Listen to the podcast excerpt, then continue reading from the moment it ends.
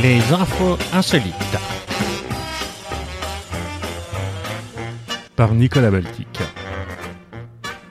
Bonjour à tous et à chacun et bienvenue à l'écoute de cet épisode 38 des infos insolites.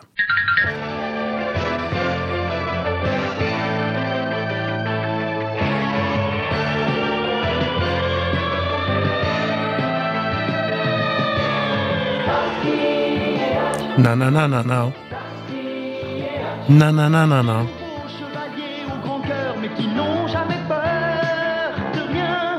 Les gendarmes de la compagnie de Mérignac ont interpellé deux frères nommés Starsky et Hutch il y a une semaine, un samedi, peu après 22 heures, sur une nationale.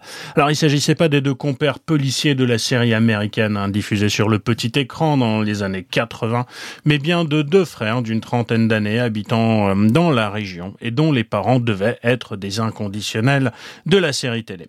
Starsky Hutch ne roulait pas au volant de la superbe Ford Grand Torino de Starsky, mais avec un Renault scénique. Ouais, c'est moins classe tout de suite. Hein. Quand ils ont vu le barrage de gendarmes, ils ont accéléré, refusant d'obtempérer. Truc marrant, ils ont réussi à s'enfuir et après avoir disparu, ce qui est plus étonnant, c'est qu'ils sont revenus une heure plus tard sur la même route et se sont à nouveau présentés face aux gendarmes à qui on ne l'a fait pas deux fois, qui du coup ont déployé une barre stop vous savez, ces espèces de trucs avec des clous pour arrêter les véhicules qui essayent de forcer les barrages. Et la voiture a roulé sur ce dispositif d'interception qui a crevé les pneus en douceur, immobilisé un peu plus loin. Starsky Hatch ont été arrêtés et placés en garde à vue à la brigade de gendarmerie de Castres, Gironde.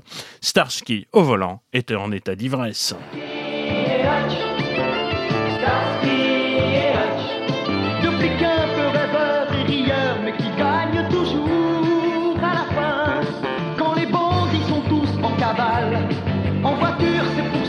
Infernale. Mais qui où ils sont cachés pour les arrêter. Starsky et H. Starsky. Roi de la route encore, un homme qui venait d'acheter une Ferrari à Lyon a été flashé à 153 km heure sur une route limitée à 80. Ce sont les gendarmes du peloton motorisé de Chanas qui ont fait cette belle prise au cours d'un contrôle routier sur la route départementale 519 le 6 février. Il y a les bandes blanches qui défilent et ta vie qui s'accroche à son fil. T'es dans la zone rouge du compteur mais tu ne t'occupes plus des couleurs. Il faut surtout pas que tes mains tremblent, il y a les troncs des arbres qui t'attendent même dans les passages difficiles. Il y a les bandes blanches qui défilent. Le conducteur d'une Ferrari a donc été intercepté à 153 km heure sur une route limitée à 80. Selon le Dauphiné libéré, l'automobiliste, un quadragénaire habitant Villeneuve-Loubet dans les Alpes-Maritimes, a expliqué qu'il venait juste d'acheter la voiture et qu'il avait pris le volant il y a seulement un kilomètre et demi pour l'essayer. Le Dauphiné euh, précise que le vendeur, venu de Lyon, euh, se trouvait aussi à bord. La vitesse retenue pour l'excès de vitesse a été de 145 km, soit 65 km de trop. Le conducteur s'est donc vu retirer son permis et est reparti sans sa Ferrari. Tant qu'on parle de chauffard, euh, des photos montrant un koala au volant d'une voiture ont fait ces derniers jours le tour des médias australiens. Mais derrière les clichés insolites, il y a l'histoire dramatique du sauvetage de l'animal qui a failli périr sur la route. Reportage.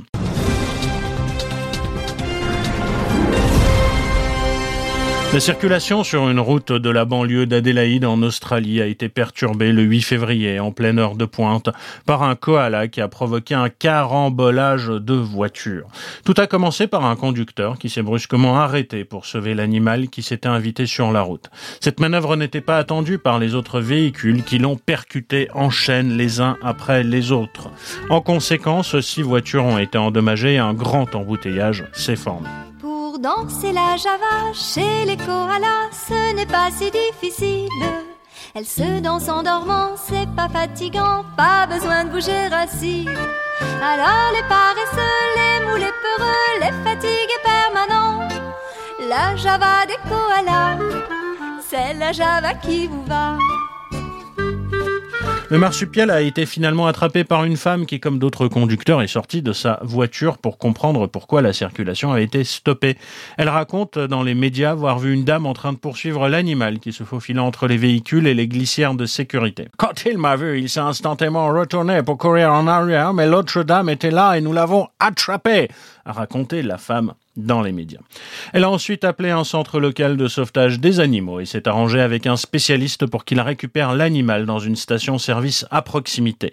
Alors qu'elle l'attendait, le koala s'est senti comme chez lui dans la voiture et s'est même déplacé pour s'installer sur le siège du conducteur pour prendre le volant. Je lui dis en voiture Simone, en voiture Simone, c'est moi qui conduis et c'est toi qui.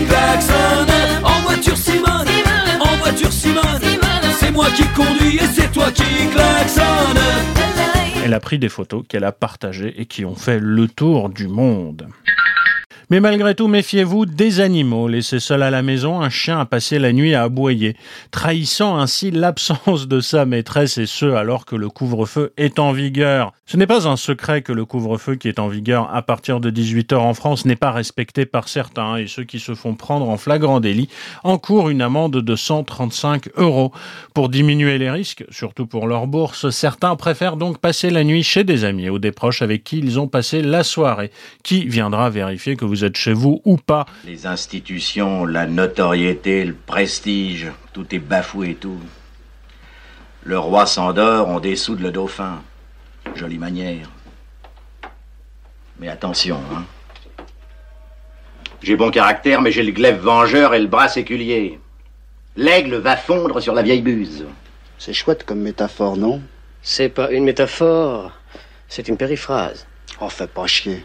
Ça, c'est une métaphore. Mais, écrit l'Est républicain, parfois cette ruse ne passe pas. C'est le cas d'une habitante de Pontarlier qui ne s'attendait sans doute pas à ce que son chien, laissé à la maison, n'apprécie pas la solitude et passe la nuit à aboyer, au plus grand malheur des voisins, qui, eux, ont prévenu les autorités.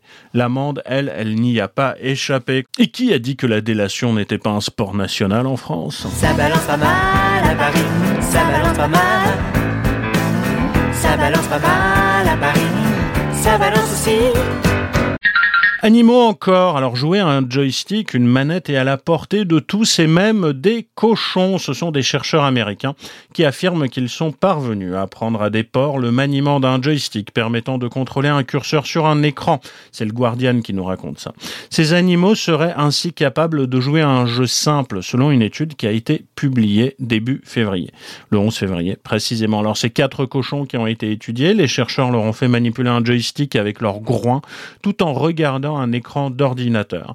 Il devait déplacer un curseur pour que celui-ci entre en collision avec l'une des quatre structures ressemblant à des murs. Dès qu'il y avait collision, paf, le jeu émettait un son et l'animal recevait une récompense. Alors le taux de réussite constaté par les chercheurs a été au-delà de celui qui était attendu pour deux des cochons. Spider cochon, Spider cochon, il peut marcher au plafond. Est-ce qu'il peut faire une toile? Bien sûr que non, c'est un cochon. Prends garde, Spider cochon qui est Lors des 50 derniers essais, les deux porcs âgés de 3 mois sont parvenus à toucher leur cible du premier coup dans 78% des cas pour l'un et 70% pour l'autre, alors que les chercheurs s'attendaient grosso modo à 50% de réussite. Quand il n'y avait plus qu'une cible, les porcs sont parvenus à le toucher dans 48% des cas et dans 42% pour l'autre. Le fait que les porcs aient atteint ce niveau de réussite pour une tâche qui était nettement en dehors de leur cadre de référence normal est en soi remarquable et témoigne de leur flexibilité comportementale et cognitive, commentent les chercheurs américains. Ceux-ci aimeraient poursuivre leurs recherches en utilisant des écrans tactiles plutôt que des manettes. Cela permettrait d'approfondir les capacités cognitives porcines, selon eux.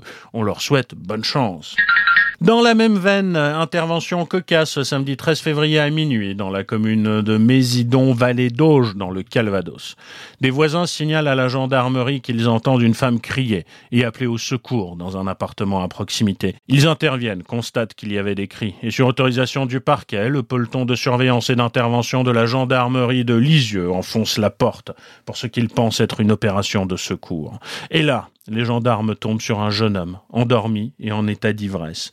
Ils le réveillent. Une fois réveillé, le jeune homme, majeur, a expliqué qu'il appelait à l'aide alors qu'il jouait une partie de Call of Duty, un jeu vidéo hein, euh, que vous connaissez bien, visiblement était en mauvaise situation et demandait à ses amis de l'aide. L'intervention s'est terminée à 1h30 du matin. Il y a une procédure en cours, mais je ne vois pas trop quelle pourrait être l'incrimination retenue, à part peut-être euh, du tapage nocturne. La porte, elle, demeure brisée. Police encore et la police indienne, dont on ne dit pas suffisamment de bien, a récemment résolu une affaire de chantage numérique euh, d'importance. Comme le rapporte le site du magazine India Today, un père de famille près de la ville de New Delhi avait reçu des menaces de la part d'un hacker anonyme qui envisageait notamment de livrer des détails sur ses proches, mais aussi de publier des photos obscènes de la victime. Dans un premier temps, le pirate informatique avait changé le mot de passe et le numéro de téléphone associé à l'adresse email du compte de sa cible. Ensuite, il avait envoyé une demande de rançon de 100 millions de roupies, soit environ 1 million d'euros. Face à cette situation, la victime avait décidé, elle a eu raison, de contacter les autorités.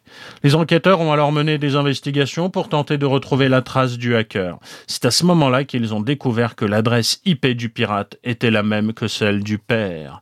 Lors de son audition, soumis à une certaine pression, son fils de 11 ans a fini par avouer qu'il était à l'origine de cette tentative d'extorsion de fonds et qu'il avait appris des techniques de piratage sur YouTube. Pour l'instant, il n'a pas été précisé si des poursuites allaient être engagées à l'encontre du jeune garçon. Méfiez-vous de vos proches, méfiez-vous. Alors vous savez tous que cet hiver est tellement rude que quelqu'un a vu un avocat avec les mains dans ses propres poches, mais était-ce au Texas? Eh bien non. Euh, au Texas, par contre, un avocat a eu une autre mésaventure. Il est apparu en chaton lors d'une audience en visioconférence avec un juge, provoquant une hilarité sur les réseaux sociaux qui se sont emparés de l'histoire, puisque nous savons tous que les chats euh, sont les symboles d'Internet, ou en tout cas les maîtres des Internets. Ah ah. Oh putain, tu fais super bien le chat. Merci. Non mais vraiment, je, je pense vraiment. Merci du fond du cœur. Sur la vidéo, on peut voir l'avocat Rod Ponton avec le filtre de chat de l'outil de visioconférence Zoom activé se démener pour expliquer la situation à un juge plutôt compatissant pour le coup. Euh, je crois que vous avez un filtre activé, déclare d'abord le juge Roy Ferguson. Rod Ponton, dont la voix semble émaner d'un chaton blanc de plus en plus euh, anxieux, lui demande Vous m'entendez, monsieur le juge? Je vous entends, je crois que c'est un filtre, lui répond le juge. C'en est un, confirme le chat hochant la tête. Et je ne sais pas comment l'enlever. J'ai mon assistante ici, elle essaye, mais je suis prêt à continuer avec euh, Je suis bien là, je ne suis pas un chat objecte l'avocat. Je peux voir ça, lui assure le juge, qui a envoyé quelques heures après un tweet affirmant que l'incident soulignait le dévouement du secteur judiciaire en dépit des défis présentés par la Covid-19. Si je peux faire rigoler le pays à un moment en ces temps difficiles, je suis heureux que cela se fasse à mes dépens, a déclaré Rod Ponton à plusieurs médias américains, tout en essayant encore une fois hein, d'appeler le support technique de Zoom pour résoudre son problème. Chat encore, mais point virtuel ce coup-ci. Nous partons à Londres. Reportage.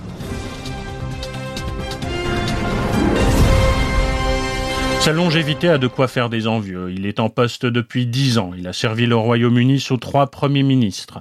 Entre sieste, souris et coups d'éclat, le chat Larry règne en maître au 10 Downing Street. Tout n'a pourtant pas été facile pour le matou tigré et blanc depuis qu'il a franchi pour la première fois la célèbre porte noire de la résidence du chef du gouvernement britannique le 15 février 2011. Alors âgé de 4 ans, Larry a quitté un refuge avec pour mission de dératiser le cœur du pouvoir. Il a été choisi pour son véritable instinct de prédateur, selon Downing Street, et il a été nommé chasseur de souris en chef, un titre que ses prédécesseurs n'ont pas eu l'honneur de recevoir officiellement. Les attentes du royaume sont fortes, mais l'efficacité de Larry déçoit. Il a certes, selon le premier ministre de l'époque David Cameron, tué trois souris les premiers mois, mais son tableau de chasse reste maigrelet. Larry est là, mais les souris dansent. On le dit sur la sellette, mais Larry réussit à rester en poste. Le matou revient le jour suivant. Le matou revient, il est toujours vivant. Sa notice biographique sur le site officiel du gouvernement souligne qu'il a su conquérir le cœur du public et des journalistes qui lui offrent, en patientant devant la résidence, gratouilles et friandises. Larry teste le mobilier ancien pour ses siestes. Quant à la dératisation, il serait toujours, je cite Downing Street, en phase de planification tactique.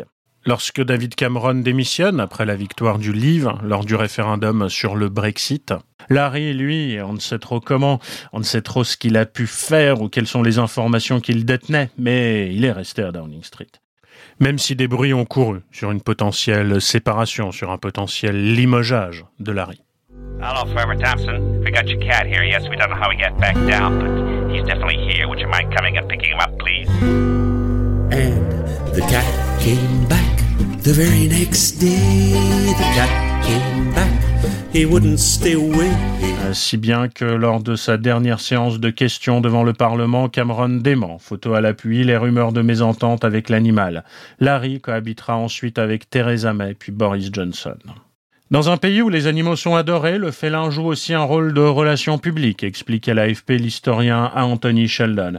Il contribue à humaniser le Premier ministre, souligne le spécialiste de Downing Street et en période difficile à faire distraction.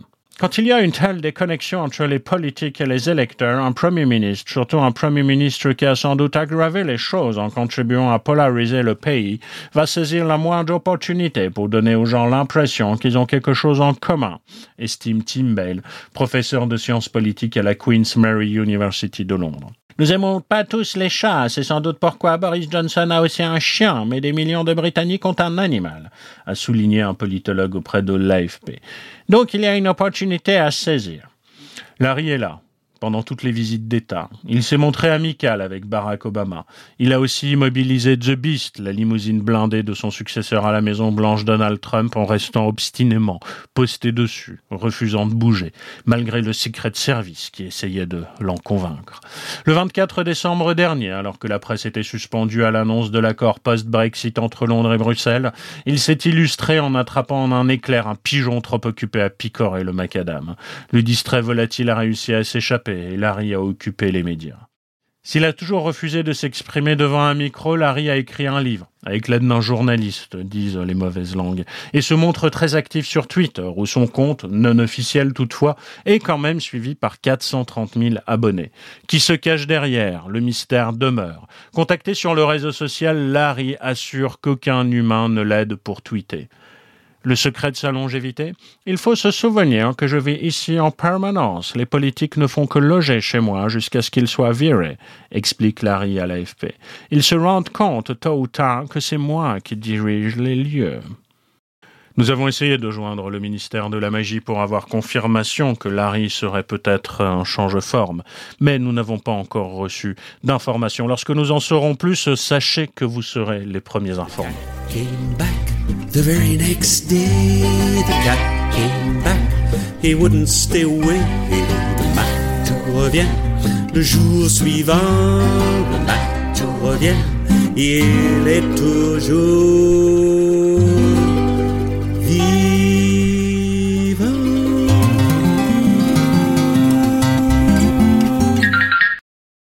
Et en cette période de Saint-Valentin, quelques news évidemment dans le thème. Pas facile hein, pour les célibataires de faire de nouvelles rencontres en temps de Covid. Une coiffeuse de Grisi Swin en Seine-et-Marne a donc eu l'idée de les réunir au supermarché à l'occasion de la Saint-Valentin. C'est ce que nous raconte le journal Pays Briard. Moi j'ai rêvé d'un magasin grand comme toute la terre où l'on pourrait s'acheter le printemps. Où l'on trouverait de petits amours pour tous les jours emportés pour deux francs, pour deux francs. Où l'on vendrait un grand amour sous garantie pour toute la vie pour je sais pas moi, trois francs, trois francs Si la commerçante souhaite garder le secret sur la manière précise dont tout ça va se dérouler, elle a annoncé avoir conçu des cabas spécifiques pour que les participants puissent se reconnaître. Ces derniers devront s'acquitter de 5 euros pour obtenir un rendez-vous, précisent nos confrères. Nous allons enquêter pour voir comment tout cela s'est terminé. Et puis en voilà un qui doit passer sa Saint-Valentin seul aux États-Unis. Un homme est recherché pour avoir dérobé une bague de fiançailles et une alliance à sa petite amie pour demander en mariage une autre femme.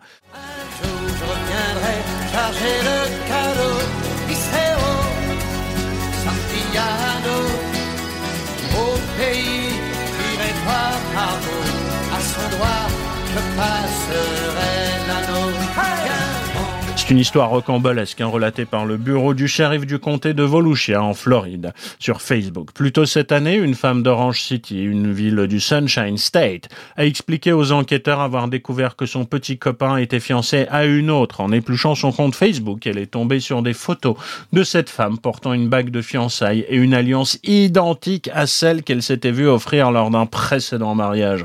C'est incroyable, non? Les roses rouges. Les chocolats sont un peu clichés, mais un cafard en cadeau pour la Saint-Valentin, pourquoi pas? C'est en tout cas ce que pense le zoo du Bronx à New York qui propose de baptiser une blade siffleuse de Madagascar en l'honneur de l'être aimé.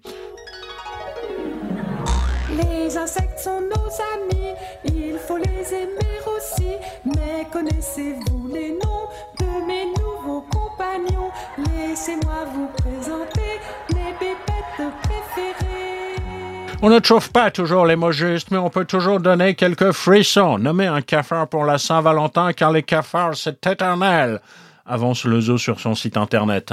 Alors, moyennant 15 dollars, on peut ainsi offrir à son amoureux, amoureuse, voire à un ex ou une ex, un certificat montrant qu'un cafard porte désormais son nom. Le zoo new-yorkais a lancé ces certificats en 2011 et les propose depuis chaque année pour la Saint-Valentin, célèbre de multiples façons cette espèce de cafard endémique de l'île de Madagascar. Hein. Sa boutique en ligne propose ainsi des cafards en peluche à 35 dollars ou des visioconférences permettant de rencontrer un cafard de Madagascar et de parler à des experts de l'insecte, ce qui coûte 60 dollars. Tous ces produits inspirés de cafards affichaient euh, épuisés hein, sur le site internet du jour vendredi, avant-veille de la Saint-Valentin. Alors si les cafards sont généralement assez impopulaires, hein, cette espèce-là, dont la taille peut atteindre 10 cm, pénètre rarement dans les maisons et sert même parfois d'animal de compagnie, comme le montrent de nombreux conseils d'élevage prodigués sur internet. Est-ce que ça vous aidera à mieux pénétrer le cœur de votre dulciné? Je n'en sais rien. Tragédie. La pandémie de coronavirus continue de faire des victimes à travers le monde, mais le virus n'est pas le seul à tuer. En effet, le gel hydroalcoolique est lui aussi mis en cause dans quelques accidents. On a vu, hein, des enfants ont eu les yeux brûlés par cette substance, mais parfois cela peut malheureusement aller encore plus loin, à condition que cela se passe en Russie.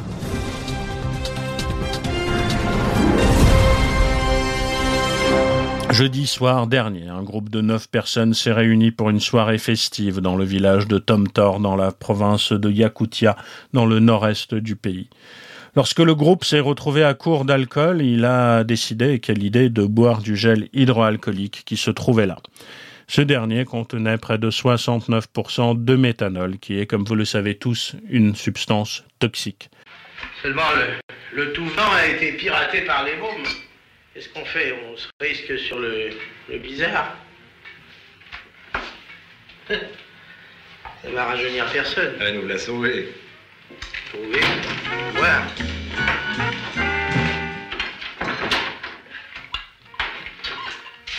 Tiens, vous avez sorti le vitriol?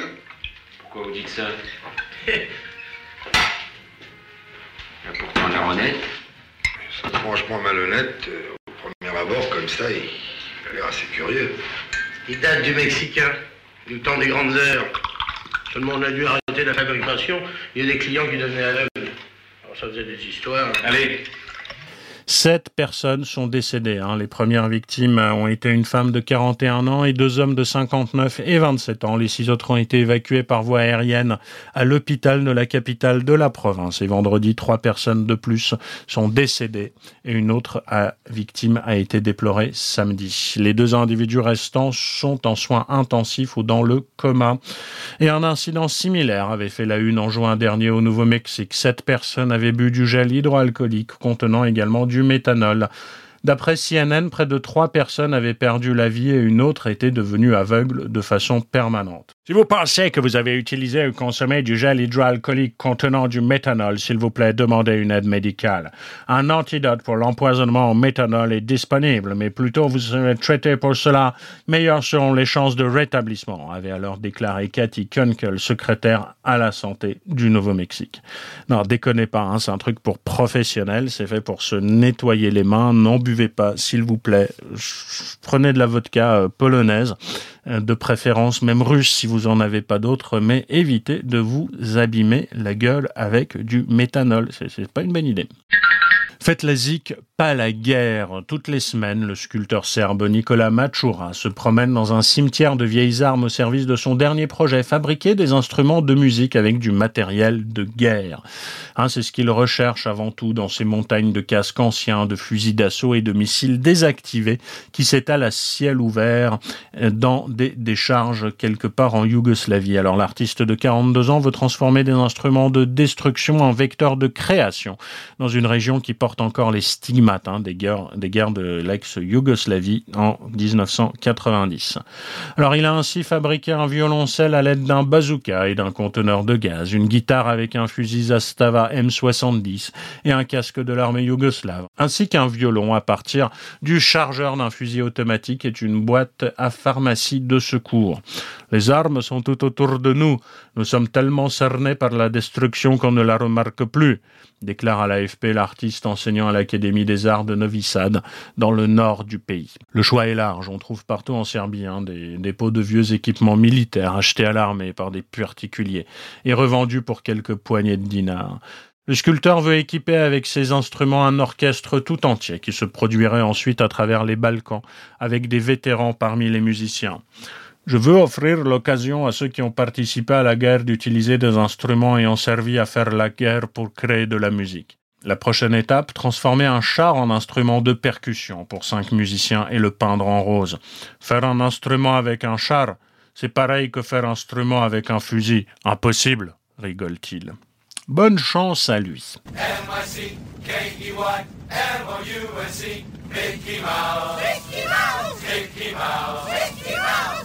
Forever let us hold our banner high, and girls from far and near, you're welcome as can be. M-I-C-K-E-Y, M-O-U-S-E.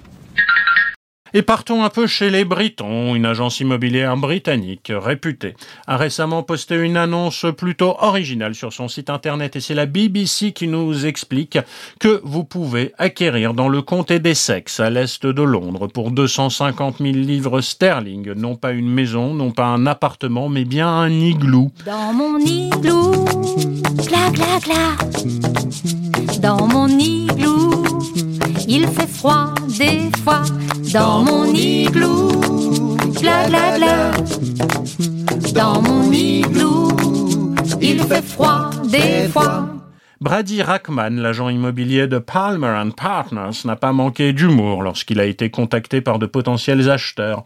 En effet, il a déclaré aux curieux Dépêchez-vous, ce bien ne restera pas en vente très longtemps. Euh, du moins pas après les premiers rayons de soleil. Dans l'annonce, il était précisé que l'igloo ne bénéficiait que d'une seule pièce, mais qu'il pouvait cependant être agrandi car situé sur une parcelle plus vaste. L'employé a également ajouté que le bien présentait quand même hein, quelques traces d'humidité. Cette annonce plutôt insolite a rapidement fait le tour des réseaux outre-Manche, où d'importants épisodes de neige ont provoqué des perturbations ces derniers jours. De son côté, Brady Rackman a finalement reconnu qu'il s'agissait plutôt d'une joke. Le prix indiqué était celui de la parcelle. Si j'avais réussi à en faire sourire ou rire quelques-uns, alors ça valait le coup, a-t-il assuré à la chaîne britannique, je dois dire que c'est plutôt pas mal trouvé. La belle histoire du jour, alors que sa femme venait d'accoucher, un jeune papa a fait installer un écran géant sous les fenêtres de la maternité pour diffuser une vidéo, les visites étant interdites. Je voulais quelque chose de grand à la hauteur de notre amour, a déclaré Julien Julliard, l'heureux papa, à l'Est républicain. Sa compagne, Cindy, a accouché d'un petit garçon nommé Miguel mardi dernier. À cause du coronavirus, les proches ne sont pas autorisés à rendre visite à la maternité de l'hôpital de Trévenance. Un refus qui n'a pas découragé Julien. Si la famille peut pas venir, on va la faire venir sur un support numérique, a-t-il raconté. Ce gérant d'une société spécialisée dans l'événementiel et qui doit donc pas bosser des masses en ce moment, hein, bonne chance à toi mec, a donc fait installer un écran géant sous les fenêtres de la maternité avec l'autorisation de l'hôpital, un Le but, diffuser un petit film qui réunit l'ensemble des proches du couple et ainsi faire une jolie et tendre surprise à la jeune maman. J'avais envie de marquer le coup et surtout j'avais le matériel pour, a-t-il expliqué dans le quotidien régional. Julien Julliard a même fait filmer cette scène insolite avec un drone afin de partager en direct avec ses proches les vidéos de ces moments assez inoubliables, on l'espère pour lui. C'est une jolie preuve d'amour qui a touché Cindy ainsi que le personnel de l'hôpital en pleine pandémie mondiale. Et c'est tout pour aujourd'hui. Je vous remercie d'avoir suivi ces infos insolites. J'aurai le plaisir de vous retrouver la semaine prochaine. Et puis, il se passera encore d'autres trucs improbables dans le monde. D'ici là, restez prudents, restez en bonne santé. À très bientôt. Ciao. Bisous. Ciao. À bientôt pour de nouvelles aventures insolites. C'était Nicolas Baltic. À très bientôt.